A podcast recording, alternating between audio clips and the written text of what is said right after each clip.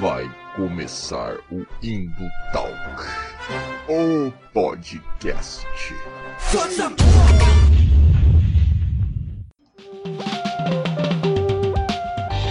E fala galera das interwebs, arroba Valdirzeira aqui novamente, né? Começando mais um Indo Talk desse podcast maroto, maneiríssimo, né? Da internet. É o melhor podcast que eu já fiz, tá? É, é o Indo Talk. Isso eu posso confirmar para você. Indo Talk começando, você já deve ter lido o título aí em algum lugar aí, né? Se você deu play, você já deve ter lido o título e a thumbnail desse vídeo, né? Ou se você está no Spotify, né? Deezer, Google Podcast deve ter lido o título antes de dar o play, né? Não sei se você às vezes dá o play aleatório, assim, né? Coisas. Tava ouvindo, vamos ouvir esse também. Enfim, tô enrolando aqui. O que eu quero dizer? Hoje nós vamos falar de um assunto espinhoso. Cara, espinhoso mesmo esse assunto aqui. Polêmico, polêmico, né? Afinal, se não fosse polêmico, nem falaria aqui nesse podcast, porque assuntos não polêmicos não me interessam. Mas hoje a gente vai falar sobre meios de comunicação, a gente vai falar sobre a mídia manipuladora, globo golpista, é sobre tudo isso que a gente vai falar mas não vamos falar da maneira que todo mundo fala isso, né? Porque a gente tenta ser meio hipster aqui também, tá? A gente não gosta de falar as coisas que tá todo mundo falando. Vamos falar de uma maneira diferente. Um assunto que deu uma esfriada nos últimos tempos, porque muita coisa aconteceu no Brasil, né, cara? Essa temporada está insana, mas um assunto que deve sempre estar em pauta aqui é democratização da mídia. Um assunto importantíssimo, um assunto que é debatido no Brasil cara, desde sempre, desde que tem mídia nesse país, desde que tem meio de comunicação, esse assunto está sendo debatido, né? E muita gente torce o nariz, muita gente acha que é censura, muita gente acha que querem nos calar. Mas não é isso, cara. Democratização das mídias, como o próprio nome já diz, é democratizar, tornar ela menos oligopólio, né? De, dessas grandes famílias, né? Dos meios de comunicação aí. Mas, cara, como você já deve saber, se você acompanha aqui, eu não tenho propriedade nenhuma para falar de nada, né? Minha formação aqui é zero, eu não tenho currículo Lattes para falar das coisas, entendeu? Eu fui reprovado no CNPq para cadastrar o meu Lattes, entendeu? Então eu trago convidados, eu trago pessoas que podem falar as coisas aqui, né? E eu trouxe uma, uma amiga minha aqui de longa data já, tá? É, e ela vai ter propriedade para falar e ela vai falar, vou chamar ela aqui agora. Fala, Esther! É aí, Juninho, é propriedade só de conhecimento, né? Que de mídia eu não tenho. isso, isso aí, propriedade do, do assunto, né? Não dos é. meios de produção. Isso aí, isso aí. Esther, é, eu gosto de começar deixando o convidado, a convidada, no caso, se apresentar para nossa audiência aí, né? Explicar por que, que tem mais capacidade do que eu. Tudo bem que, né? Ter mais capacidade do que eu, né? Não é uma métrica muito grande, né? Não é uma régua muito boa para se balizar. Mas quem é você? O que, que você estuda? Por que, que o que, que você pesquisa, né? Por que, que você pode estar conversando aqui com a gente hoje, né? Beleza. Bom, espero corresponder a essa expectativa, né? De saber um pouquinho mais aí do que você. Bom, gente, eu sou jornalista é, e na caminhada como graduanda de jornalismo, eu acabei me inquietando ali com essa temática, né? Porque no mundo idealizado, romantizado da teoria do jornalismo, a gente defende que o jornalismo é um dos principais instrumentos, né, por meio da liberdade de imprensa, para a democracia. E na prática a gente descobre que, infelizmente, às vezes as coisas são invertidas, né? Usado por outro motivo. Então, esse se tornou um objeto de pesquisa ainda na graduação, no TCC, estudei é, a percepção do jornalista sobre o controle editorial, né? Como que o jornalista, o peão mesmo, né, o chão de fábrica, lida com esse dilema, né, de estar ali a serviço do interesse público, mas na prática algumas vezes ser pressionado por interesses comerciais ou políticos do veículo para o qual ele trabalha. Aí eu fiz mestrado em comunicação é, estudei a corrupção jornalística, né, a corrupção, desculpa, a corrupção política na visão dos editoriais, que é o espaço do jornal onde os veículos se posicionam de forma institucional muito evidente, né, o que é uma contra-regra do que a gente tem no jornalismo no geral, que busca sempre imparcialidade. E agora estou no doutorado em políticas públicas, estudando é, o porquê o Brasil não tornou política pública aí tem uma questão discursiva, né? Alguns vão dizer regulamentação da mídia e outros vão dizer democratização da mídia. Por que, que isso não aconteceu não se tornou uma, uma, política pública? Então, são coisas muito similares. Mas, além disso, né, já trabalhei em rádio, em TV e trabalho no setor social, né, como assessora de imprensa. Eu fundei De Propósito Comunicação de Causas, que é uma agência focada é, em trazer visibilidade para essas boas notícias, né? Disputar espaço midiático para mostrar coisas legais que as ONGs, o terceiro setor e os negócios sociais fazem. E além disso, no momento eu sou só a mãe da Heloísa. Acho que talvez o trabalho mais importante ainda da sua vida. É. o mais difícil e desafiador, talvez, também. Sim. É, mas legal esse, esse último aspecto também, que é mais recente, né, Esther, do, do de propósito aí, né, de estar tá aí dando visibilidade para pautas importantes sociais, né, que não tem espaço na mídia hegemônica, né, a gente já só de falar mídia hegemônica já vamos chamar de esquerdista, né? Ok, sigamos. mas, não, mas, mas, de fato é um assunto que não tem muito espaço na mídia hegemônica, né? É, é, terceiro setor, causa social é muito pouco, né? É, é, mais quando acontece uma ação muito grande, assim, aí vai acaba parando no, no, no jornal, né? Mas também é legal essa questão aí do, dos editoriais aí, que para quem não sabe é quando o Estadão solta aquele texto lá de uma escolha muito difícil, né? isso é, é, isso aí, né? Quem diria que não seria uma escolha muito difícil. mas, mas, enfim, então a Esther sabe, e, e eu queria me focar muito nesse, nesse último tema de pesquisa dela aqui, que é justamente chame como querer chamar, tá? É, regulamentação da mídia, democratização dos meios de comunicação, enfim, o fato é que isso é um fator importante. A gente está vendo hoje em dia, né, com um ataque a, a imprensa muito grande, né, por parte aí do, do presidente aí, do excrementíssimo, né, e do e do, do todo o bolsonarismo, né, como é importante não só uma mídia livre, né, mas uma mídia também que seja independente e seja democrática, que, que nem se falou, né? Não tenha que disputar entre os interesses comerciais e políticos do dono do meio de comunicação e o interesse público, né, da sociedade brasileira como um todo. Seria no mundo idealizado, né, como você colocou aí, seria legal ter uma mídia que realmente tivesse pensando no, no bem coletivo, né? Não necessariamente no bem da, coletivo da Fiesp, né? Pois é, é, é, é, bem, bem espinhosa toda essa discussão, né? Porque se a gente for pensar só no conceito de mídia, já é uma janela gigantesca, né? Porque normalmente a gente entende como mídia, né, a mídia de massa, né? E que é um conceito do século XX, assim, né? Meios de comunicação de massa, que vem TV, rádio, jornal e meios impressos. Agora a gente tem a internet que quebrou tudo, assim, tudo que a gente tinha de protocolo. Mas tem muitas outras coisas que são mídia, né? Um DVD é uma mídia, é, um CD, um, um, uma, uma, pessoa que trabalha numa agência de publicidade contratando espaços é, para anúncio é um mídia, né? Então, assim, são muitas coisas que são mídia, mas se a gente pensar num, uma das coisas, o recorte ali, né? O produto jornalístico produzido pelos meios de comunicação de massa. É disso que a gente está falando. Acho que é importante fazer esse recorte para entender assim que é, que é algo bem específico.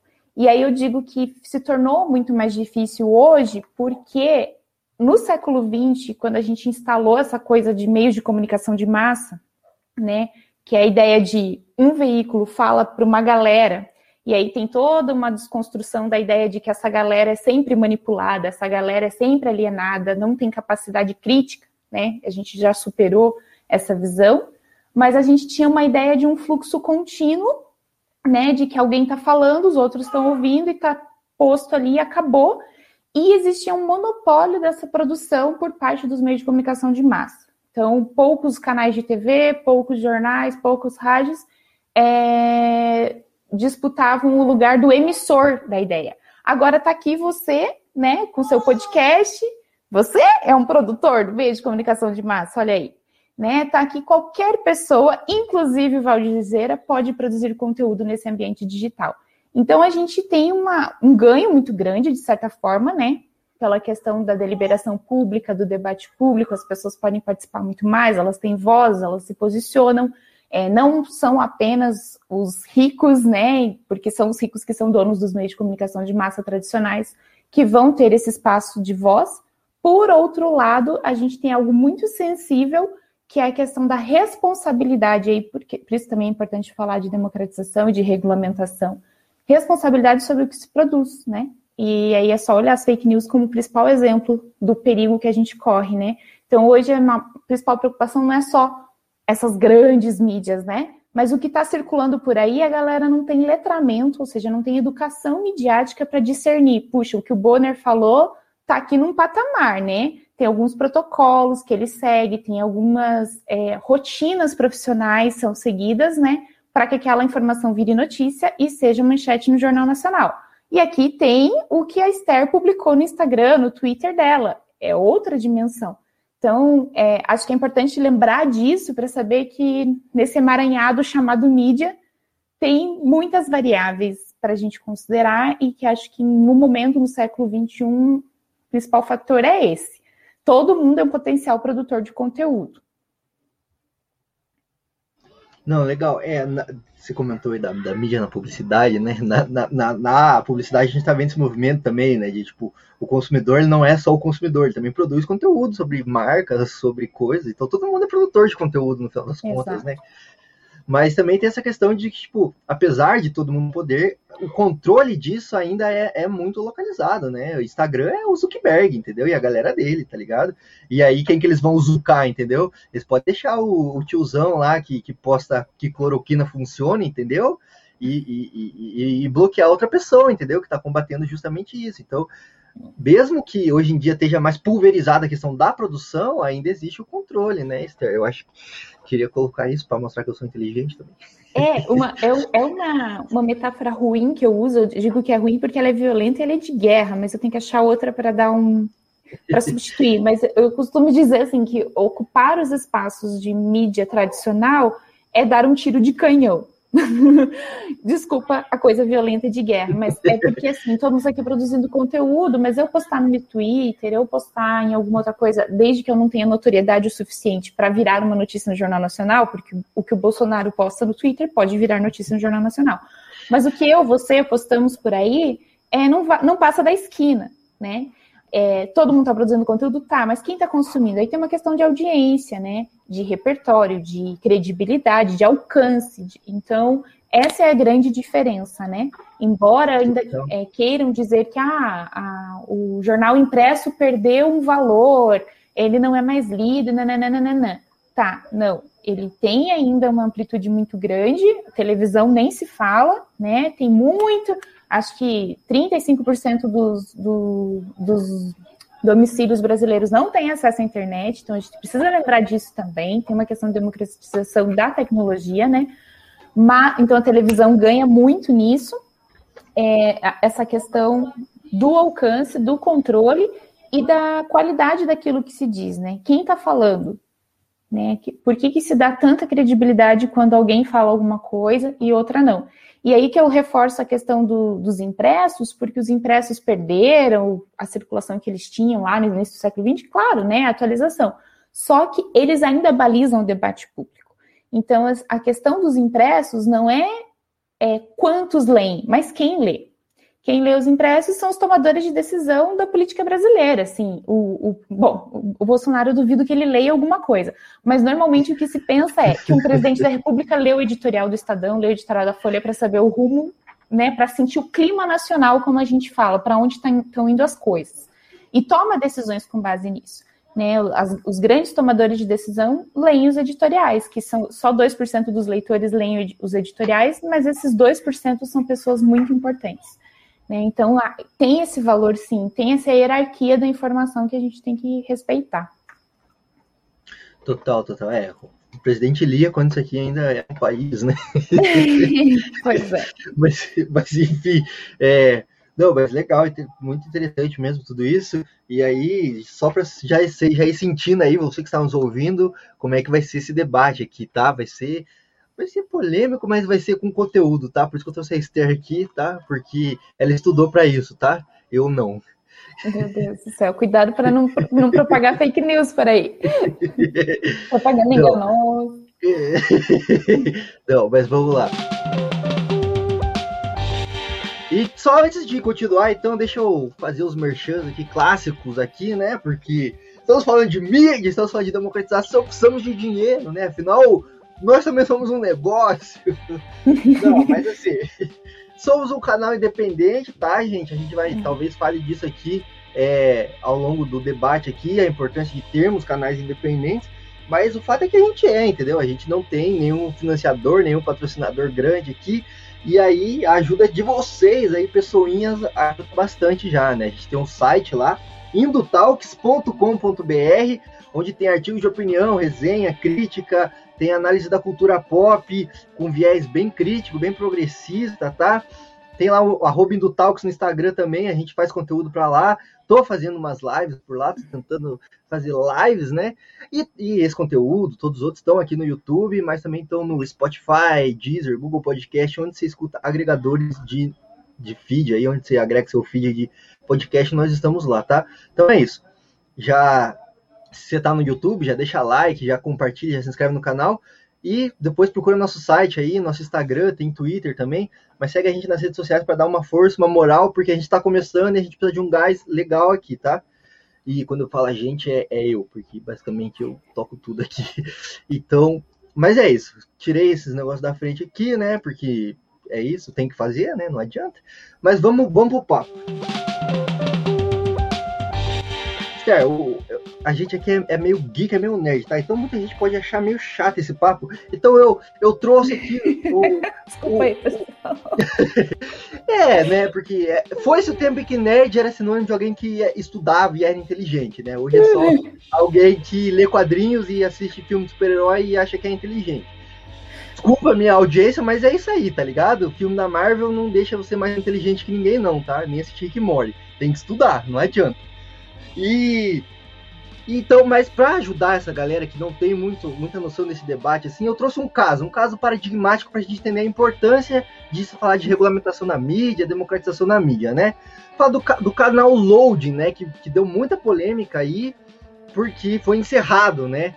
Afinal de contas, como, é, como, como se encerra um canal, né? Acho que essa geração nunca viu a morte de um canal, né? Talvez seja o, a, a primeira morte de canal que essa geração tá vendo, né? Mas o que, é a Load, para quem não tá ligado? A Loading é um canal de TV aberta que surgiu ali em dezembro de 2020. E era focado justamente no mesmo nicho que nós aqui, entendeu? Então era cultura pop, games, esportes, nerdices no geral e tudo mais, né? E aí a ideia era surfar nessa hype aí que Marvel, DC e tudo, todo mundo trouxe aí pra cultura pop, né? E, e falar nerdice, né? Trazer um conteúdo focado no nerd. Então, é, anime, era legal que tinha umas paradas remasterizadas, antigonas, assim, então Jaspion, tinha os Power Rangers antigos, era legal, assim, a loading, tá? Na superfície, na superfície era uma parada legal. Mas o intuito era aproveitar isso, né, e eles contrataram também muito influencer, né, de, aí de youtuber que falava disso e tudo mais. Só que com a mesma velocidade que isso surgiu, isso também a, acabou, a emissora foi embora, né? Tanto que não, não deu um ano, assim, 27 de maio de 2021, o canal demitiu todo mundo e fechou as portas, assim, apagou a luz e beleza, brigadão, pessoal, e, e é isso, vai cada um para sua casa, né? E a principal alegação é, de desistência é, para fechar o canal era que a Calunga, que era a principal patrocinadora, tinha desistido da ideia, né? Tipo, tipo, ah, vamos parar de financiar um canal aqui, não vou mais veicular anúncio. E os caras falaram que a conta não fechava, tinha que mandar todo mundo embora e do nada acabou o canal. Foi, foi bem isso, assim. Parece alguém que abre um canal no YouTube, assim, tipo, vamos começar, vamos. e aí desistir, desistir da ideia, não vamos ter uma TV mais. Mas qual que é o problema disso? Isso, cara, escancara um monte de, de, de absurdo, assim, do nosso sistema de distribuição de, de meio de comunicação, né? Eu vejo assim, né? Porque vamos entrar nas polêmicas já então aqui. No começo, no começo não, né? Ali na metade do, do começo do ano, desse ano, 2021, teve muita polêmica envolvendo censura dentro da Loading. E aí o que que era? Tinha uma equipe de jornalismo dentro da Loading, né? E aí eles foram fazer um, um, uma série de matérias, assim. E aí os editores, né, a galera que mandava lá, falou, cara, muito legal o material que vocês fizeram, mas não vamos veicular, entendeu? Não dá para falar disso aqui no canal, não é de bom tom, não pega bem com nossos patrocinadores. E, e a galera ficou de cara, ficou putaço, assim. E aí eu queria entender com a Esther, que, que já trabalhou é, em, em, TV, em rádio, se isso é uma parada que acontece, assim, dentro das coisas, porque eu sei que existe o, o, tipo de. Não, não é necessariamente uma censura, né? Mas o editor dizer, tipo, cara, essa matéria não está legal, não, não vai rolar, entendeu? Publicar. Ou porque falta fonte, ou porque tá ruim mesmo, tem que refazer. Mas existe isso de tipo, cara, esse assunto você não pode falar porque o patrocinador não vai gostar e aí não vai rolar de falar, né? E aí, não sei se a Esther pode se comprometer com isso, né? Mas. Não, adoro, né? Adoro, adoro, adoro. Ninguém vai querer mesmo que eu trabalhe em lugar nenhum, porque eu já falei de todo mundo. É o seguinte: tem, eu, eu, na minha humilde monografia, acabei dando um nome para isso, um pouco disso que você está falando, sabe? Porque a gente fala muito de censura e tem aquela figura do, da ditadura, né? Que vai chegar um cara, vai proibir, vai publicar em branco. E a coisa não é bem assim, ela é bem mais velada, né? É, e na minha experiência pessoal e daquilo que eu coletei de informação, é, não foi entrevistando, porque foi um questionário, né? Mas com os jornalistas aqui do Paraná, de televisão, a conclusão que eu cheguei é que a gente tem muito mais autocensura do que censura. O que quer dizer essa autocensura? Que a coisa tá ali é, tácita, tá implícita, né? Então você tá ali na redação, você sabe quem é o dono da TV, pelo menos no ambiente regional, né? Ah, quem é o dono da TV aqui em Curitiba, no Paraná e tal. Ah, ele pertence a qual grupo político? Porque pertence, né? Na maior parte dos casos. Para para pensar aqui, né? A gente tem aqui SBT, Band, Record, né? Que é RIC, Rede Massa, Rede Massa. Qual é o nome do governador do Paraná? Carlos Alberto Massa. É, a gente tem a Band TV, né? É do grupo J. Malucelli. Dá um Google aí quais são as empresas do Joel Malucelli. É só televisão? É só. Ele comprou CBN e Band News. Por que, que ele tem duas rádios concorrentes? É, sem falar né, que tem um monte de, de, de, coisas ligadas a empreiteiras, empreiteiras, obras públicas, licitações, desculpa, estou só supondo coisas.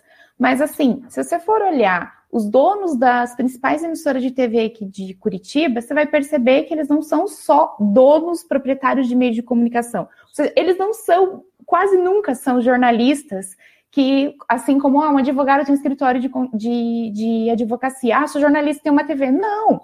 Não é, é empresário de alguma coisa, de muitas outras coisas que também tem uma televisão. Porque isso é poder, né? É instrumento de poder a informação. Então, se você começa a pensar isso, o jornalista sabe disso quando ele trabalha nesse local. E ele faz conexões simples, né? Ah, o dono da emissora foi acusado aqui de um esquema de corrupção. Por que, que isso vai virar notícia aqui se ele é o dono da emissora? É um pouco contraditório. Então, eu, como jornalista, não vou colocar em risco o meu emprego, que talvez seja um salário mínimo dentro da. Estou falando da, da, lógica regional, né? Não estou falando de William Bonner, que é outra escala. Estou falando de um jornalista que ganha ali um piso salarial de acordo com o que o sindicato determina ali no Estado, e que se ele ousar fazer isso, ele vai perder emprego e vai ter uma galera que vai ficar feliz porque vai ganhar esse emprego, né? É muito limitado, assim, o mercado jornalístico numa cidade pequena, né? Então, essas coisas de autocensura, elas acontecem naturalmente. A pessoa dificilmente vai peitar, vai levar adiante. E se levar, pode acontecer isso sim. Se não, não vem tanto de cima, né? O patrão não precisa descer e falar, não faça. Às vezes é o colega do lado, é o editor, que vai falar, putz, cara, essa matéria aqui não vai rolar. E não precisa ser uma matéria tão investigativa assim. A coisa é, é detalhe, né? Ah, tem um anunciante aqui, tem outro ali comigo coisas que aconteceram, né? Foi coisas do tipo, ah, fazer uma matéria aqui, coisa boba, né? Sobre buraco de rua. Gente, todo dia tem, né? Coisa comunitária, buraco de rua. E eu ouvi, né, minha chefe direta falar: você tá louca? O principal anunciante dessa TV aqui é a prefeitura. Se a gente faz essa matéria aqui, fecha a TV. É isso que você ouve. Ou então em época de campanha eleitoral, né? Ah, vamos cobrir aqui é, tal, tal é, oh meu Deus, fugiu a palavra que quando o partido se reúne para delegar ali quem vai ser o candidato, enfim, vamos cobrir esse aqui. Não, a gente não vai cobrir esse, porque ele é a oposição, a gente vai no do prefeito. Né? Então, essas coisas acontecem assim de uma forma mais explícita, né? Acontece. E aí eu, eu quero dar destaque aqui para o trabalho da, da Pamela Pinto, que ela fez um, no doutorado dela um estudo bem relevante levantando de quem é, a quem pertencem as emissoras regionais, porque a gente fala muito assim, ah, Globo lixo, é, é, Globo golpista, ou pensa na Record Universal, mas o que acontece nas cidades, não só do interior, mas nas cidades, nos municípios menores, é, nos estados é muito mais aterrorizante do que acontece em nível nacional. Porque em nível nacional existe um certo profissionalismo, né? E ainda os anunciantes são coisa grande. No nível regional, é tudo tão mais escasso, disputado, uma coisa um pouco coronelista, assim, né? E pensando no que os senadores e deputados que estão em Brasília, o poder que eles têm de influência nas suas regiões é muito maior, né? É ali que a coisa acontece. Então, tem o trabalho da Pamela Pinto que faz um levantamento disso e mostra que a maior parte dos meios de comunicação de massa, não por coincidência, está na mão de políticos né, que ocupam cargos públicos, o que é inconstitucional. Né, a nossa lei não permite isso, mas isso acontece. E quando não está diretamente no nome deles, está de algum familiar ou de alguma pessoa muito próxima. Então, por isso que eu falei dessa relação, né? A gente tem aqui é, a, a, praça do SBT no Paraná, né, pertence é, ao governador, né, ou o pai dele. Então é uma relação muito próxima para a gente dizer que não vai ter influência nenhuma. Então nessas condições é que a gente questiona em que nível a gente pode considerar que aquele conteúdo está sendo democrático, quando a gente tem uma figura ocupando né, o poder executivo estadual e tendo uma emissora, um jornal ou outras, outros meios de comunicação em suas mãos. É, é esse tipo de relação né, que é muito delicada e deve ser questionado. Excelente, excelente análise, porque a gente vê aí é, a Record, né, passando um panaço pro presidente, assim, né, banho entrevistando direto o presidente, mas a gente não vê problemas locais aqui, né? E é interessante, eu pensando aqui, agora eu vou, vou devagar, tá? Eu, eu, eu divago às vezes. Uhum. Mas eu tava pensando que, assim, a gente é, é muito xenofóbico, principalmente aqui no Sul, vai. Tipo, a gente fala assim, tem práticas políticas que acontecem no Brasil inteiro de séculos, mas quando elas estão localizadas no Nordeste, quando a gente olha para o recorte nordestino, é o coronelismo, né? Então. Pensa você... logo no Sarney, dono da, das emissoras. É, mas aqui você expôs um quadro muito gritante, cara, que o pai do governador é dono de uma emissora de televisão, cara, que é uma das maiores, assim, não é uma, uhum. tipo, uma, uma, televisão pequena, é uma das maiores. E aí... E isso desde antes dele se eleger, né? Isso desde antes de eleger. Mas veja como, como na rede massa, parece que, tipo, o Paraná tá benzão na campanha de vacinação, tá ligado? Parece que tudo é flores, assim, saca? Por quê? Porque quando você faz essa análise, você entende, porque, pô, o, o, o, o, jornalista vai criticar o, o, cara, o filho do cara que paga o salário dele, assim, em última análise, você, vai, você for ver. Não vai, entendeu? Porque não é, não é burro, tá ligado? É, é trabalhador. Mas, Exatamente. mas só, só um, um, parênteses que eu abri aqui, né? Porque eu tava pensando nisso. Quando a gente olha, esse, se a gente tivesse recorte fosse lá no Nordeste, é coronelismo, né? Seria uhum. uma prática absurda. Mas aqui no Paraná é tudo bem, né? A gente é mais civilizado aqui, né? Tá ligado? Sim. Enfim, mas é só um parênteses que eu fiz. E, esse eu dei exemplo de uma TV, mas se você vai olhar para a realidade das rádios Nossa, e o poder que as rádios têm, porque a gente despreza, né? mas é, principalmente em cidades menores, assim, né, rádios comunitárias que estão sob posse de políticos, é, as, as rádios, os jornais de bairro, é totalmente, são praticamente mantidos por vereadores, deputados, esse é o perfil, né, então isso, os, aliás, esses caras ocupam inclusive o papel de apresentadores, né, quem nunca viu um vereador, um deputado apresentando um programa policial, ou ao contrário, né, apresentadores que se tornam deputados e vereadores, então tem toda essa, essa mistura de papéis que é muito delicada. E aí eu penso assim, sabe, Juninho? Às vezes a gente pensa no mundo, desculpa, gente, para mim ele é Juninho. No mundo idealizado, assim, né? Ah, isso não pode tal. Beleza, não pode, é um conflito de interesse. Mas acho que pior que isso é a gente não ter uma transparência sobre essas coisas, né? Então, por isso que eu bato na tecla de que as pessoas precisam ser educadas para consumir esse tipo de conteúdo. Beleza, eu sei que o governador é filho do dono da emissora X. E na emissora X eu vou encontrar um conteúdo que vai ser contaminado, entre aspas, né? Ou influenciado por esse cenário. Mas eu tô aqui, tô vacinada, né? Vou saber ler isso aí.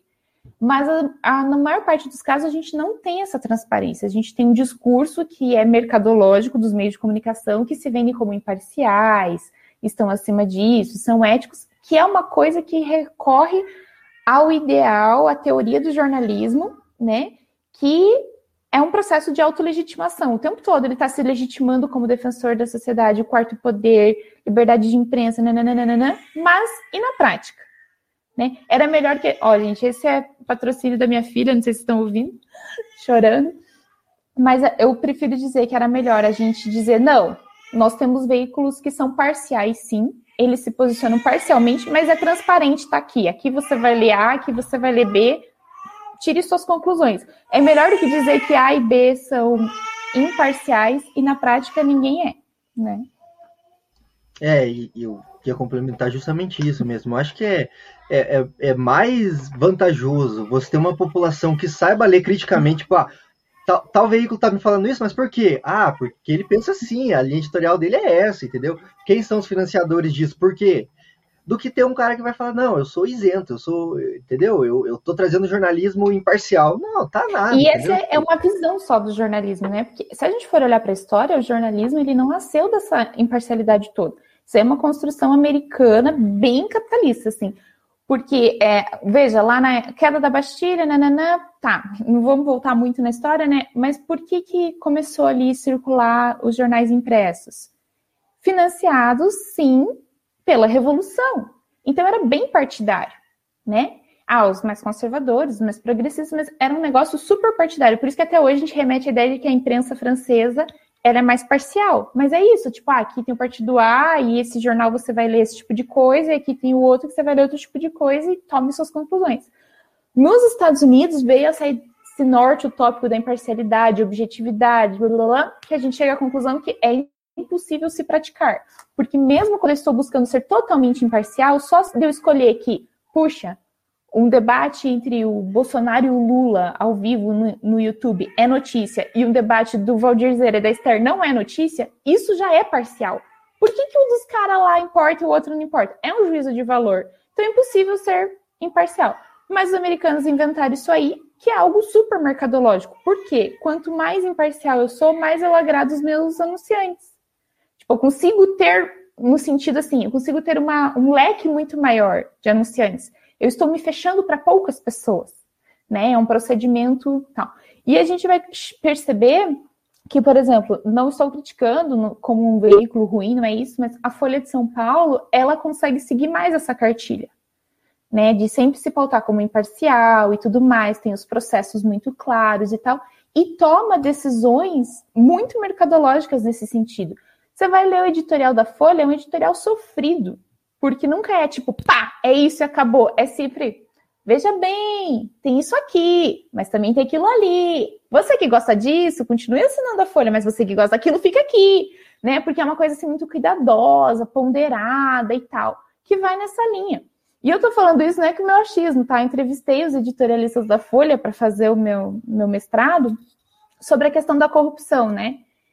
E aí, assim, o editorialista falou assim, cara, quando a gente teve que falar que era bom a Dilma renunciar, tipo, a gente não estava pedindo impeachment. A gente, o, o, título do editorial era nem Dilma nem Temer. Era tipo, renuncia a galera, né?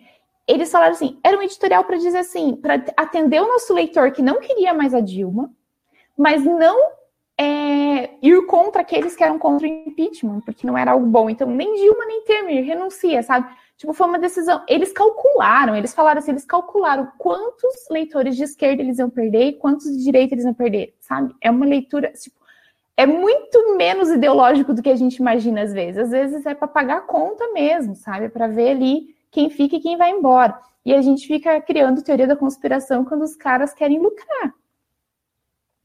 É, o que, que você falou, negócio acima de tudo, né? E, e a Folha aí, hipster da terceira via, né? Já quando, antes de ser modinha, já tava faltando já. terceira via. Já. Sim. É, mas só, só para encerrar esse assunto da. Encerrar não, tá? A gente vai voltar nisso depois, mas só para fechar essas polêmicas aqui da, da loading, é, eu queria falar sobre esse processo que tipo, muita gente interpretou como uma brincadeira, entendeu? Brincar de fazer televisão e, e como isso é sacanagem, assim, com, no, meio profissional mesmo, né? Porque você contrata um monte de jornalista, uma porrada de gente, uma porrada de produtor, e aí vocês falam assim, ô galera, foi mal, assim, não deu certo, tá ligado? Porque, porque você, você sabe mais que eu, né? Mas é, Eu tive um contato também, eu sei que fazer TV, mesmo local aqui, tá ligado? Mesmo regional, envolve muita gente, muita gente mesmo, não, não é pouca gente. E aí parece que, tipo, esses caras, só porque eles podiam, eles estavam brincando de fazer TV, tá ligado? E aí não deu certo, mandou todo mundo embora, tipo, do dia pra noite, assim, tá ligado? Tipo, foda-se, procure seus direitos, tá ligado? E, e, e aí, se, se isso também não é problemático nesse caso da loading, assim, porque, cara, você chama a galera, a galera investe ali tempo de vida, trabalho, esforço, né? E aí você fala assim, ah, galera, foi mal aí, não, não, não, não deu certo. E, tipo, não é fazer um podcast pro YouTube, entendeu? você fala pra, pra galera, fala pro editor, seu editor, esse mês não vai rolar pagamento, né? Então foi mal, procura outra frila. Mas é uma TV, entendeu? É muita gente envolvida. E aí, não sei se você quer comentar a sua experiência sobre isso, assim, se você acha que que isso foi meio sacanagem da galera, assim, porque eu acho que foi, tá? Eu acho que, que só porque os caras tinham dinheiro, eles acharam que podia brincar de fazer TV, assim. É, eu acho que na realidade local, assim, é, que é onde eu tenho experiência, é tão escasso os recursos que eu acho isso meio comum, sabe? De acontecer, né? De não ter como bancar as coisas. E acho que a preocupação a respeito disso é que a gente fica muito refém do capital, né? E que é onde vem o dinheiro, né? É, e aí que tem impacto sobre a produção. Para você conseguir manter certa produção, você se curvar a determinadas coisas. Né? Acho que é, esse é o fator preocupante, assim, que numa, num, num contexto mais de independência, de fato, né, financeira, ou, que, ou você ter um diretor que banque isso, né, que fale, não, independentemente, ao trocadilho, é, de ter ou não ter recursos, a gente vai seguir essa linha editorial e acabou. Né? Então, eu acho que essa é a problemática, assim, acho que é, é bem... É, porque tem essa coisa, né, quando inventaram a tal da publicidade, né, porque o jornalismo está ali de graça, mas alguém tem que pagar a conta, né, esse custo todo, como você falou, né, muita gente envolvida. Então, como, como não ser refém disso, né? É, e aí eu volto, né, para a teoria do jornalismo que traz, inclusive isso, né, a separação muito clara no jornal do que é notícia e o que é anúncio, é para tentar trazer essa separação assim do jornal, ó, o que a gente se responsabiliza é esse conteúdo aqui que você está vendo. A, a, o anúncio não tem nada a ver com a gente, né? Ou na televisão mesmo tem intervalo comercial, né? É essa tentativa assim de não misturar o departamento comercial com a redação do jornal, né? Que é a linha editorial que é o que a gente está falando, né? Que é a questão ideológica. Mas na prática isso é muito difícil. Né? Eu já recebi ligações do departamento comercial na redação para dizer o que eu tinha que fazer. Então, é, e quanto menor né, o contexto, mais difícil. Então, eu acho que é uma sacanagem? Acho, mas também fico pensando em quem teve essa ideia aí ia fazer o quê? Alguém tem que pagar a conta. É caro, né? É caro fazer uma TV, com certeza. De qualidade, então, pior ainda. Respeitando é, os direitos trabalhistas, mais ainda. Que também às vezes é meio raridade, né? Respeito. É, exatamente. Colocar é. o cara para ter tripla jornada, dirigir, filmar e ser repórter, até dá. né?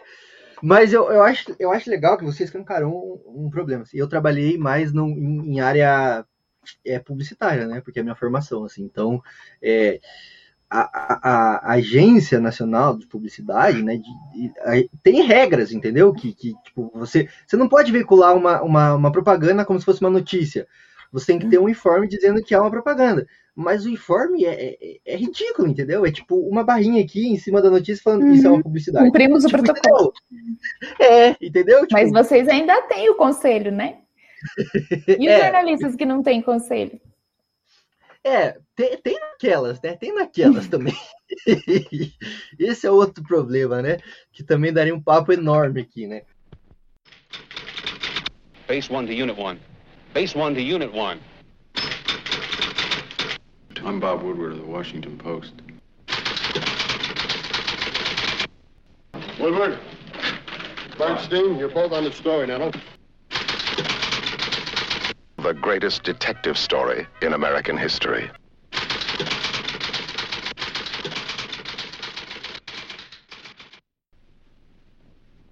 Mas eu, eu queria só entrar, então, e agora você descancarou o problema que eu queria entrar de vez, assim, que é o problema de quem paga a conta, tá ligado? E, e, e quem pode ter é, essa conta para pagar também, né? Porque não é qualquer um que, Tipo, eu não posso chegar lá e, e quero abrir uma TV, entendeu? Quero abrir uma rádio. Não, não é assim que funciona também, né? É, mas assim, o problema maior que eu, que eu tô falando aqui tem um nome, é concessão, né? Eu acho assim, né? Que é a concessão. Porque rádio e TV não, não, não, não é uma propriedade, tipo, particular, certo? No, no, Brasil funciona assim, mais ou menos, pelo que eu entendi. É, é tá? confuso, tá? mas é isso aí. Uhum. É, né? Tipo, pertence ao Estado, basicamente, né? E ao Estado, ele concede, ele faz uma concessão para uma determinada empresa privada assumir uma faixa, né? De TV ou rádio dentro do país, assim. E daí tem algumas normas, que... tipo, ah, tem que ter conteúdo educativo, não sei o que, nananã. Quem respeita, ninguém, mas ok. Mas tem norma. Uhum. É. Acabei de descobrir que tem que ter, né? Porque nunca vi. é, enfim. Mas assim, e o que, que acontece? No, no, Brasil existe uma faixa UHF, que é essas faixas de, de TV, tá? E a faixa 32 foi concedida pro, nos anos 90 pelo poder público para o grupo Abril, que era um grupo que tinha revistas, tinha é, outras coisas, e eles tinham essa concessão da faixa 32 para transmitir canal que, que acontece é que quando ele, nos anos 90, o Grupo Abril comprou a licença da Viacom, que é uma, uma empresa é, americana, da marca MTV. Então, eles tinham o direito da, da, marca MTV e eles tinham uma faixa de TV. Então, eles puderam juntar as duas coisas e transmitir o canal MTV. É confuso, tá? Eu acho que é pro, propositalmente confuso até se marcar. Eu acho que o cara faz de propósito confuso. Mas, assim, só que em 2013, a MTV no Brasil, como toda criança dos anos 90 sabe, ela faliu, tá? Ela fechou as portas, assim, acabou, e aí é isso. E aí, esse canal ficou vago, assim. Só que, tipo, esse canal ficou vago naquelas, entendeu? Porque é aqui que entra a, a, a pira nebulosa, assim, do que, que aconteceu com essa faixa. Porque, na teoria, ela não era uma propriedade do Grupo Abril, né? Ela era uma propriedade do Estado. Então, o Grupo Abril tinha que devolver em algum momento para o Estado.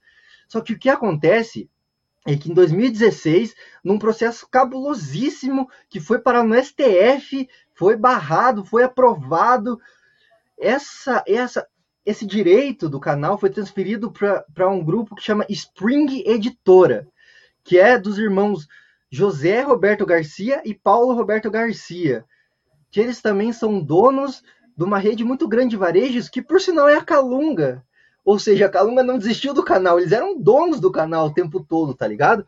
E agora acaba de descobrir que eu perdi mais um patrocinador aqui que é a Calunga, depois de denunciar isso aqui, nunca que os caras vão querer financiar esse canal aqui, mas tudo bem.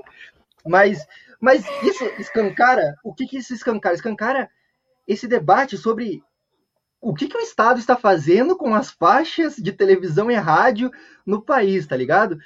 Por que, que isso é tão confuso e por que, que isso é tão problemático, assim, saca? E, e, e aí eu não sei, tá ligado? Isso é uma, uma, uma pergunta mesmo para você, Esther, assim.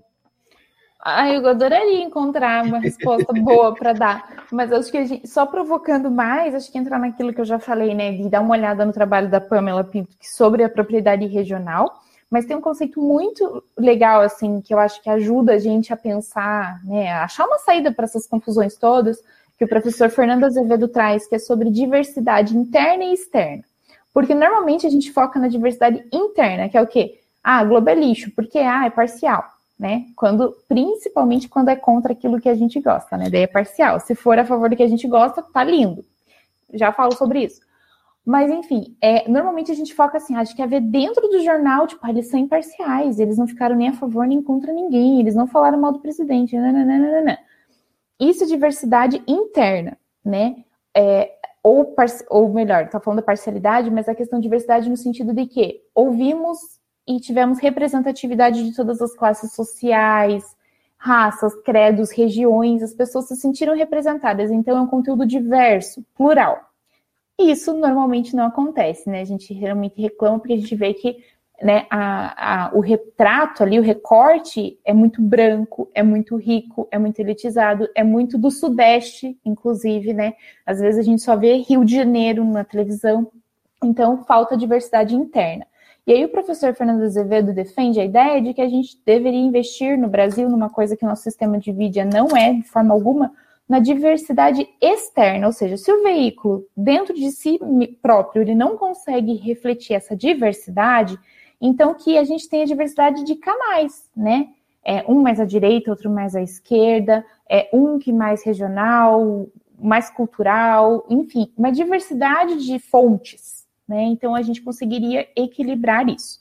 O que eu falei sobre a questão da gente ter a, a sensação de assistir algo e pensar isso é parcial, isso é parcial, que canalhas, nananã, tem um conceito bem interessante que se chama mídia hostil, que é a tendência de que nós, leitores, telespectadores, temos de interpretar que aquilo que vai contra as minhas ideias, meus valores e crenças, automaticamente é antiético. Né? Então, ah, eles são parciais, eles são meus adversários porque eles estão colocando ideias que eu não concordo.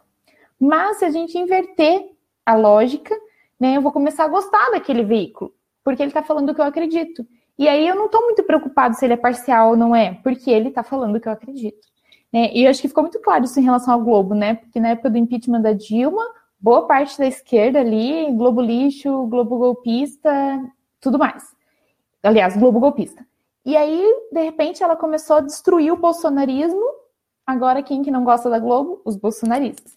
E aí, no fim do dia, eu penso, cara, isso tudo colabora para dizer que a Globo faz um bom jornalismo, né? Se ninguém tá gostando dela, então estão fazendo. Não tá tão ruim assim, né? Melhor que ninguém gosta do que todo mundo goste. Então, eu, essa é um pouco. Da... Não estou dizendo né, que é perfeita, com certeza tem vários problemas, mas nessa lógica a gente consegue perceber né, que apontou problemas de grupos opostos. Né? Ninguém ficou satisfeito. Então, essa é a ideia de, de mídia hostil. E tem também uma outra ideia interessante, que é o efeito de terceira pessoa, essa tendência que a gente tem de achar que o manipulado, o alienado é sempre o outro, né? E que a gente não faz parte disso. E que a gente, de repente, não está ali seguindo, compartilhando, achando que um veículo é maravilhoso só porque ele é, valida as nossas ideias, né? Ele só coloca notícias que comprovam aquilo que eu já pensava. Então, essa também é a ideia de efeito de terceira pessoa que eu acho interessante. É sempre achar que os outros são burros para cair em algumas conversas, mas que eu sou inteligente o suficiente para fazer minhas leituras e estar acima disso. É, muita gente de esquerda, progressista, até com viés mais crítico, cai nessa, né? Tipo, compartilha a manchete aí, nem lê o bagulho, entendeu? Ou dá like no canal, num, num, vídeo do YouTube, nem viu o vídeo inteiro, entendeu? E aí tá compartilhando, falando, aqui, ó, o Bolsonaro é corrupto, é do mal, não sei o que. Tipo, tá, cara, cadê suas fontes, cara? Tá ligado? Tipo, porra. Sim tá ligado? Mas, mas é bem isso, assim, e também essa questão aí do da, da mídia hostil, né? De tipo. É, para mim entra na lógica muito bélica, né? E aí que é problemático dentro de uma democracia também, né? Porque, cara, se existe tanta pluralidade, nenhum assunto é, é, é, é preto no branco, assim, dentro da democracia, principalmente em política. Nenhum é tipo, ou isso ou aquilo, entendeu? Tá ligado? Nada é isso, saca? Nada é ou PT ou Bolsonaro, assim, tá ligado? Tipo, não, se fosse, meu Deus mas estava bem ruim, assim, tá ligado? E, e, e, aí entra na lógica que eu, que eu, que eu, eu é uma crítica minha, assim, a, a, ao papel do jornalista, assim, parece que ser, ser democrático, assim, é colocar uma pessoa que concorda e uma pessoa que discorda no mesmo é raso, assim, né? é, no mesmo VT, entendeu? Então, tipo, ah, eu fiz um VT aqui, eu fui imparcial. Eu coloquei lá o, o Zé da esquina, que, que acha o Bolsonaro muito massa, e eu coloquei também o militante ali de esquerda que detonou o Bolsonaro. Então, eu fiz minha parte, eu fui democrata. Não, entendeu? Tá ligado? Não, não é isso, saca? É, tem essa questão também da superficialidade da informação, né? É, aí eu acho que é um outro debate, assim, mas que eu senti muito isso é, é, pesquisando os editoriais da Folha sobre corrupção, né? Eu estudei 27 anos. Então, teve vários casos nesse período, mas assim, os mais emblemáticos, né? Collor, é, o Tribunal do Trabalho de São Paulo, o, o, caso do juiz Nicolau, mensalão, finalmente Lava Jato, assim, os mais emblemáticos. Pô, você pega 27 anos, você vai olhar os argumentos da Folha, basicamente é corrupção, que feio, não vá lá. Precisamos punir, né? Precisamos punir. Como, né? Ah, é, precisamos combater a corrupção. Como? Né? Então, assim, você vê que é um, né, um grande balizador do debate brasileiro, né, um dos principais jornais, é um quality paper que a gente chama, né, ou seja, é classe A, não é o jornal do bairro. E aí a argumentação a respeito de um problema que se dizem, né, estrutural, crônico do Brasil, é isso. Ai, que feio, não pode. Isso todo mundo já sabe, mas de onde vem, né? Por que que existe? É realmente estrutural? É realmente histórico? Veio dos portugueses? E como é que resolve esse problema, né? é mais o, o, o, a solução ela deveria ser mais profunda. Então a gente percebe isso, né? Que a cobertura aí é uma outra questão, ela é sensacionalista. Né? Nesse sentido, tipo, eu exploro algo negativo, mas o argumento é muito simplório, né? Não tem uma, uma provocação do leitor assim para ir além daquilo, né? E aí ser democrático é só ouvir os dois lados, não é? É muito pouco isso, né? É, se for olhar a questão um dos, das bases da democracia é deliberação. A deliberação envolve muito mais, né? Um debate envolve muito mais que duas vozes, né? É, e dá trabalho também, né? Acho que é isso que muita dá gente trabalho. não quer também, que dá trabalho, né? Imagina você ter que ouvir uma galera assim para tomar decisão e passar. É melhor ouvir só o sim ou não e vamos embora. É. Mas eu. Mas e, falou, e de preferência que alguém nem queira dar entrevista, que daí você fala, não se pronunciou. Pronto. é, é, é, é, perguntado aqui pela nossa editoria, não quis se manifestar. Até o momento, é, exato. é, mas mas eu cito assim, no, no meu, no, na minha leitura, tá? Mais radical até assim do, é, do, do, capitalismo, assim, é tipo, eu acho que não tem espaço para isso justamente pelo modo como é construído tudo, entendeu? Tipo, não, tem espaço para aprofundamento nada. Tipo, no mundo hoje não tem espaço para aprofundamento nenhum. Você pega a galera tá no TikTok, entendeu? Vendo vídeo de 15 segundos. Como você vai se aprofundar nisso, entendeu? É, mas o, o que, que eu queria falar assim também é que é isso, entendeu? Nesse processo, assim, em que tudo é mercadoria, tudo precisa vender, entendeu? Então, tipo, não, não tem espaço para o aprofundamento, tá ligado? E não é nem questão de, tipo, ah, o jornalista é, é, é mau, ele quer manipular. Não, bicho, é que no não, final das contas... jornalista, ele é o pirão, né? Ele é, é o proletariado, ele é o chão de fábrica. E no final das contas, tipo, precisa Ele que vai apanhar na manifestação. fato, fato. Inclusive. Os caras colocam é... os pobres para brigar. Pior, pior. E pior que é o próprio jornalista, que ele é hostilizado por manifestante, é o cara que vai ser hostilizado pela polícia, tá ligado? É o cara que. que o, o próprio veículo, o próprio veículo que ele trabalha vai hostilizar ele mesmo, porque trabalhador não tem que ter direito, tá ligado? Sim, é tenso. Não, olha, eu não sei como resolver isso aí, mas eu sei que eu tenho uma figurinha no WhatsApp que me representa, que, que tem o Karl Marx, eu não sei se eu vou conseguir descrever, mas tem o Karl Marx sentado, daí tá escrito assim, é, call, call com K, né? De Karl Marx, call center. Daí todos os seus problemas se devem ao capitalismo. Algo mais que eu possa ajudar? Para mim é isso. Não, tem mais Excelente. Excelente. O pior, é que, o pior é que é isso, né? Mas isso também é, o problema disso é que isso acaba criando oligopólios, né, também na própria mídia, né? Por que, que não, não tem a, a, questão da democratização é importante? Por isso que você colocou. Se a gente não consegue mudar a estrutura do, do veículo, assim, de comunicação, vamos colocar outro veículo, tá ligado? Que vai dar a informação. É, esse é o principal problema do Brasil, né? Eu falei disso e não dei os dados, né? Mas a gente tem basicamente cinco famílias que dominam, que mandam em todo o sistema de mídia brasileiro, assim, nacional, né? Então você pensa, 200 milhões de habitantes, toda a diversidade que a gente tem, né, de, de migração, de classe social, de credo e tudo mais, e aí tem cinco famílias que determinam como que essa circulação funciona. É aí o nosso ponto mais frágil, diria.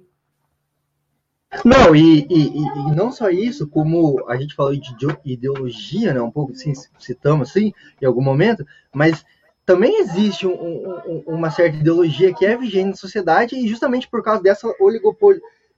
Eu não sei falar essa palavra.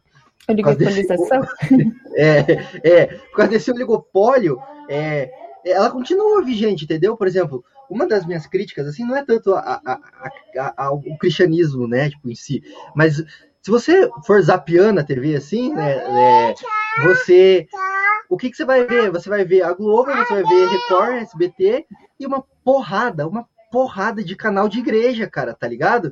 E tipo, isso é um problema. É, não é o cristianismo crença, né? É, o, é a corporação é, a... igreja, né? Isso, isso. E aí Fica a questão do... de outro... na verdade, é, eu, eu, na minha visão, inclusive como cristã, né, eu entendo que nesse sentido, assim, são instituições que usam como discurso o cristianismo ou a religião a favor de outros interesses, que não são o cristianismo, né? Então é. Mas, é. enfim, essa é uma leitura que eu faço depois de muito tempo. A, questão é, é que é um CNPJ que está ali falando, na, no final das contas. Não é, uma, não é uma igreja, não é uma organização de fé. É, é um CNPJ.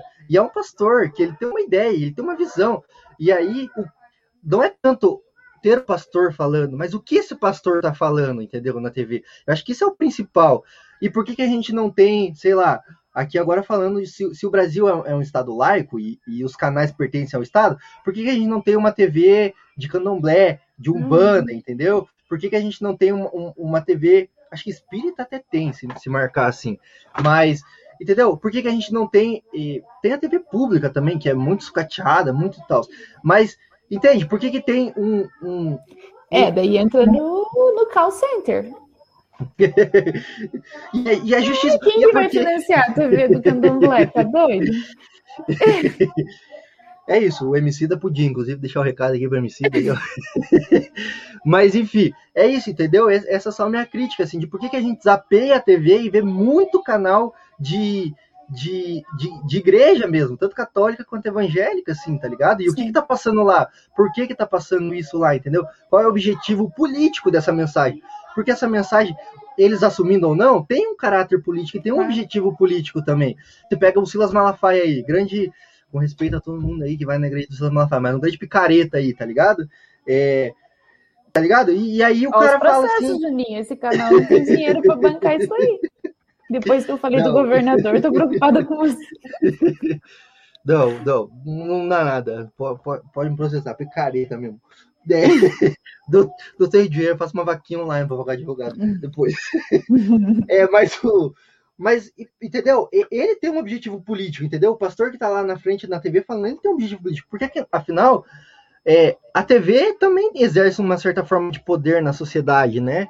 Então, tipo, querendo ou não, tem isso também, tá ligado? E aí entra na questão de, da importância de democratizar de fato, entendeu? Se o controle é do, é do Estado para fazer essa concessão, o Estado devia obedecer a, a população, entendeu? E não os interesses privados, assim. E aí que aqui também vai uma crítica aí para quem me chama de petista aí, viu? Minha família que me chama de petista, que era quando a Dilma tinha é, a conjuntura para poder fazer isso e não pautou isso, entendeu? Tanto que eu li vários artigos assim, decepcionados com a Dilma, não é nem criticando, é decepcionados, porque houve uma grande movimentação no setor, houve grande movimentação assim da sociedade para se pautar isso, da regulamentação da mídia, é, e simplesmente foi esquecido no baile, entendeu? Foi tipo, ah, depois na volta a gente vê isso, tá, galera? E aí não se pautou isso, tá ligado? E aí hoje a gente é, também palpite, né? Eu sei que né? o ministro da comunicação da Dilma em 2010 chegou a, tipo, levar na mesinha dela, assina aqui, né? Mas isso é mexer com o quê? Com a propriedade de mídia, né? Isso que a gente precisa olhar. Por isso que a história, assim, quem é a favor chama de democratização da mídia, quem é contra chama de regulamentação para dar uma cara de censura. Tipo, oh, o que a Dilma quer fazer? Ela quer censurar os veículos?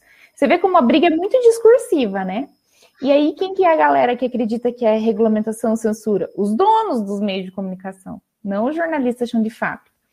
Então tem essa, tem essa disputa discursiva, né? Agora, meu palpite, né?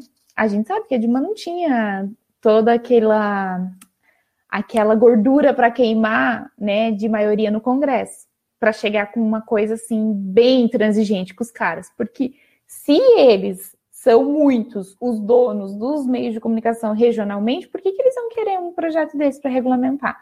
E aí, se a coitada, né, não, não conseguiu nem ficar no poder, levou um impeachment, era um, mais uma coisa que ela ia levar para incomodar os caras, né? Claro, pode ter os interesses pessoais também, dos amigos próximos dela, mas é isso, é, é brigar com gente grande ali no Congresso e que eram os principais interessados. Então, é um negócio assim que desagrada muita gente, né? É, e gente poderosa e elite. E o processo está rolando aí, né, de, de, de, ação civil pública, de, de projeto popular, que tenta pegar assinaturas e levar isso adiante, mas a briga é longa e acho que o principal fator é esse, de não ter clareza do que é censura e do que é regulamentação, né, do que vai trazer mais pluralidade e não censurar as pessoas. Sim, sim, sim, é legal é, que você explicou esses termos assim, né, porque é, de fato, né, regulamentação parece muito censura, né? Tipo, eu lembro até de ter visto umas, umas campanhas assim na época, assim, tipo, estão tentando calar a, a, liberdade de imprensa, assim, sendo que era mentira, né? Tipo, tá ligado? Sim. E, e assim, e a questão que você levanta tem, tem dois pontos, que o, o primeiro é só deixar o recado aí, que é saber votar, né? No final das contas, assim, que, que é até uma crítica para para a galera mais radical, assim, de esquerda, né, a parte eleitoral e tal, beleza, entendeu? Óbvio que num, num processo a longo prazo, assim, essa democracia talvez não dê conta dos nossos sonhos, assim, tá ligado? E ela precisa ser expandida, mas e as, e as pautas de agora, entendeu? Tá ligado? Tipo, auxílio emergencial, democratização da mídia, entendeu? Tudo isso precisa acontecer agora, entendeu? Porque a gente está vivendo esse período histórico agora, entendeu? E quem pauta isso é um bando de homem velho, branco, de terno lá em Brasília, tá ligado? E por que, que a gente está deixando esses caras decidirem a, a, nossa vida agora, entendeu? Então, e é até é para a gente saber disso e escolher, a gente precisa ter acesso a boas fontes, né? E aí Uma... tem... É, entende o, o porquê, também o como. É complicado. né? É, é, a gente pensa assim que tá, ah, os veículos não sei o quê, mas tá, você só tem essa noção por causa disso, né? Que a ideia de a deliberação que a gente tem, né, idealizada lá da Ágora, da Grécia, não existe. A gente não vai para praça bater papo, né? A gente no máximo vai para o Facebook xingar lá um pouco. Mas é, a deliberação é mediada, mediada pelo, né, pelos mídias, no caso. Então, assim, tudo que a gente entende de debate público, de pauta do que é mais importante para o país, passa pelo viés dos meios de comunicação de massa. Né? Então, se eles não tiverem qualidade, a gente vai ter uma visão, no mínimo, distorcida, né? E real. Né? Pouca gente vai entrar no site do Congresso para saber o que está rolando, né? o que é mais importante. Então, é daí que nasce, até para escolher quem a gente vota decentemente, a gente precisa dá um valorzinho para esse jornalismo calejado e que não é muito eficiente 100%. Não, e já entra num, num, outro assunto, né, que eu, que eu queria falar aqui também, que é a questão da independência de, de fato, assim, do, do, do, do jornalista em si, né, porque o jornalista não é essa pessoa também 100% independente, que é também um pouco da visão que a galera tinha de cientista também, né? Que é o cara que ele bota o jaleco assim, ou a uhum. mulher que uhum. bota o jaleco e abdica de todas as crenças e, e uhum. vira isentão, né? E, e, racional. O jornalista também, quando ele liga a câmera, pega o microfone, tem que abdicar das crenças. Não, não faz sentido isso, não existe. Não. É, mas ao mesmo tempo, como você colocou, tipo, o jornalista, para ele fazer um jornalismo sério, ele também não pode ficar refém de, editori, de editoria, entendeu? Que vai barrar, ele vai falar, cara, não fale mal desse deputado, entendeu? Ele tá financiando nós. Uhum. E aí a importância de ter um, um jornalismo independente mesmo, né? Que a gente vê bastante nas redes sociais, né? Vê aí um pouco com a, com a advento da internet, né? Que tem campanha de financiamento coletivo e tal. Mas também tem que ver isso aí, né? Porque pode ter é, uns dias da semana livre aí que não, não são tão independentes assim, tá? Ó, viu? É um desafio, né? Agora. É um desafio porque mesmo em volume financeiro a gente sabe que é uma faísca ali, né? Comparado ao intervalo comercial do Jornal Nacional. Né? Então, assim, acho que é importante, é um começo, é algo legal. Acho que tem projetos aí que têm feito coisas bem legais, né? Não, não, não vou colocar no mesmo bojo, mas mas que dão um contraponto, assim, né? além da agência pública, Intercept faz coisas interessantes. É, mas não, não equivale, né, ao poder de uma televisão de canal aberto.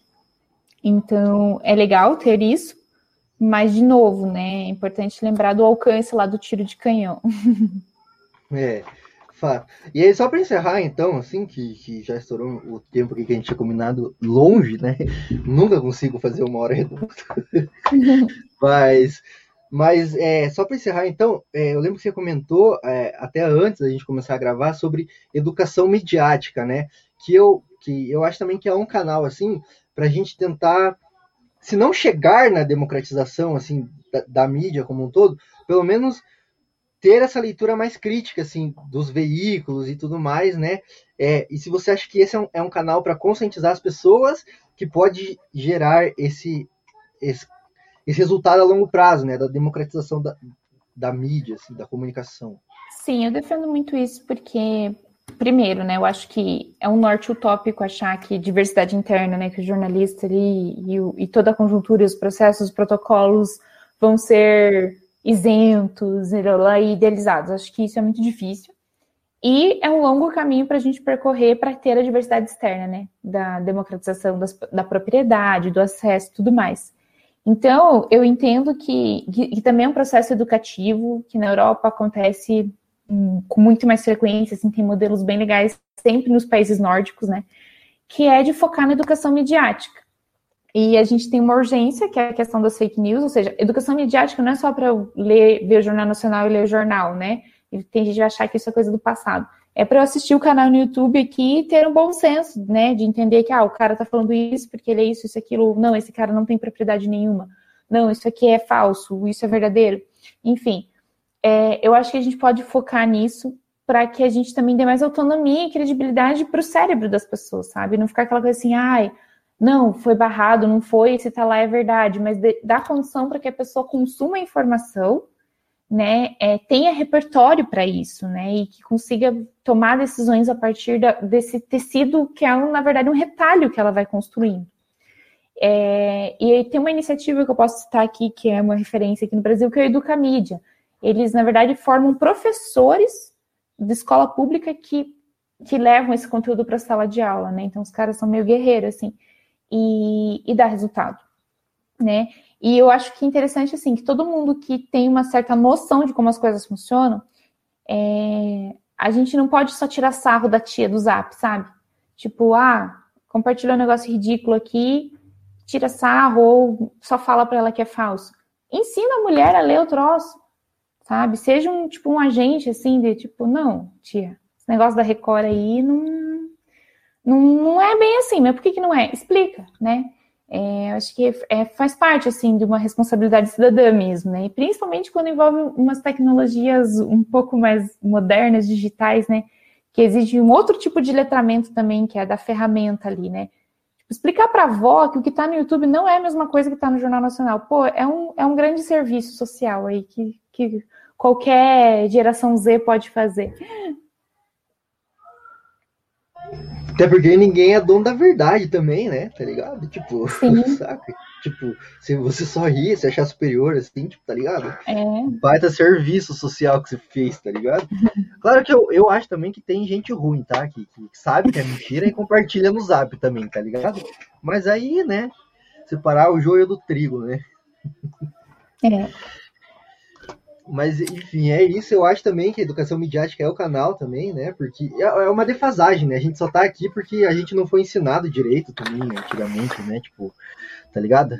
E também é um, é um processo, né? Então, é, ações como Educamídia aí, que é legal pra caramba, assim, também é, é, é, guerreiro nesse país, né? Em que tudo é feito pra, pra dar errado, né? Então, você tá fazer a coisa certa, assim, é, é guerreiro, né? Posso saber o que quis dizer na televisão? Sim. Falou sério? Cada palavra. Acha mesmo que explodir o parlamento vai fazer desse país um lugar melhor? Não há certezas, só oportunidades. O povo não deve ter medo de seu governo. O governo deve ter medo de seu povo. E você vai reverter a situação explodindo o prédio? O prédio é um símbolo, assim como o ato de destruí-lo. O povo dá poder aos símbolos. Sozinho, um símbolo não tem significado, mas com bastante gente, explodir um prédio pode mudar o mundo. Esther, Sim. cara, a gente podia tipo, falar mais um timezão, assim, né? Porque não ia esgotar esse, esse papo, né? Ele é muito complexo, né? É, mas é, é isso, né? Não, não quero tomar muito o seu tempo lá, que senão a Heloísa vai, vai me xingar. Ah, não, ela não tá xingando já. ela não sabendo falar, ela já tá me xingando. Mas é isso, queria só abrir então para se você quiser dar algum recado final, assim, pra galera, é, busquem conhecimento. mas um recado final aí, de propósito, nas redes sociais, qualquer coisa aí, esse é o, é o espaço também. Beleza, obrigada pelo convite. É sempre bom falar sobre esses assuntos é, polêmicos, mas por isso que eu gosto. No Instagram é arroba Esther Atanásio, Esther sem H, Atanásio com H, que é para confundir mesmo. E, ah, eu, eu acho assim que ponderação, apesar de ter o, o clichê aí do isentão, mas eu acho que ponderação é sempre importante, né? E a gente vive um momento aí muito extremista, assim, então conseguir ponderar muitas coisas, inclusive na hora de consumir informação, faz diferença. Total, total. Valeu, Esther. Brigadão de novo aí por Valeu. dar seu tempo aí para esse podcast, né? Tá começando. E muito obrigado para você que acompanhou a gente aqui até o final. Eu sei que esse episódio foi pedreira, a gente falou de coisas que não são tão populares assim, coisas que são espinhos. Eu sei que mexemos em vesperos aqui nesse canal, mas é isso que a gente fazemos aqui nesse canal, tá? Então, nesse podcast, nesse podcast cutucamos a onça com vara curta. Então, se você gostou desse conteúdo, eu vou te pedir para, se você tá no YouTube, dá o like, comentar sua opinião, pode me xingar, pode me xingar de esquerdista, comunista, gaysista, abortista, maconhista, taxista. Eu realmente não se importo. Mas deixa seu comentário se você gostou também. Recomenda esse vídeo para algum amigo aí que que tá xingando a Globo de, de golpista, Globo de lixo. E se inscreve no canal, ativa o sininho, isso ajuda bastante. A gente tá começando, sim, é um, é um podcast pequenininho, mas tem potencial para ir longe. E, e, enfim, e a ajuda de vocês aí, como a gente não tem patrocinadores, e acho que depois desse episódio vai ter menos ainda, é, é muito importante, tá? Então já se inscreve no canal, ativa o sininho, curte, comenta, compartilha com os amigos. E, claro, né? Claro, claro, claro. Acesse o nosso site www.indotalks.com.br, artigos de opinião, resenha crítica, é, cultura pop da maneira mais crítica e progressista possível. Instagram, arroba Indotalks. E estamos aí no Deezer, Spotify, Google Podcast, qualquer coisa que você escuta podcast, nós estamos lá, nesse ambiente, tá? Então é isso, pessoal. Siga a gente nas redes sociais aí, YouTube, o nosso site. E é isso. Valeu, time. Então é isso. Eu deixo, deixo vocês por aqui. Vocês podem conferir outros conteúdos, outros episódios desse podcast. Se você ainda não ouviu, eu recomendo, tá? Então é isso. Um abraço e até a próxima! Uma boa noite.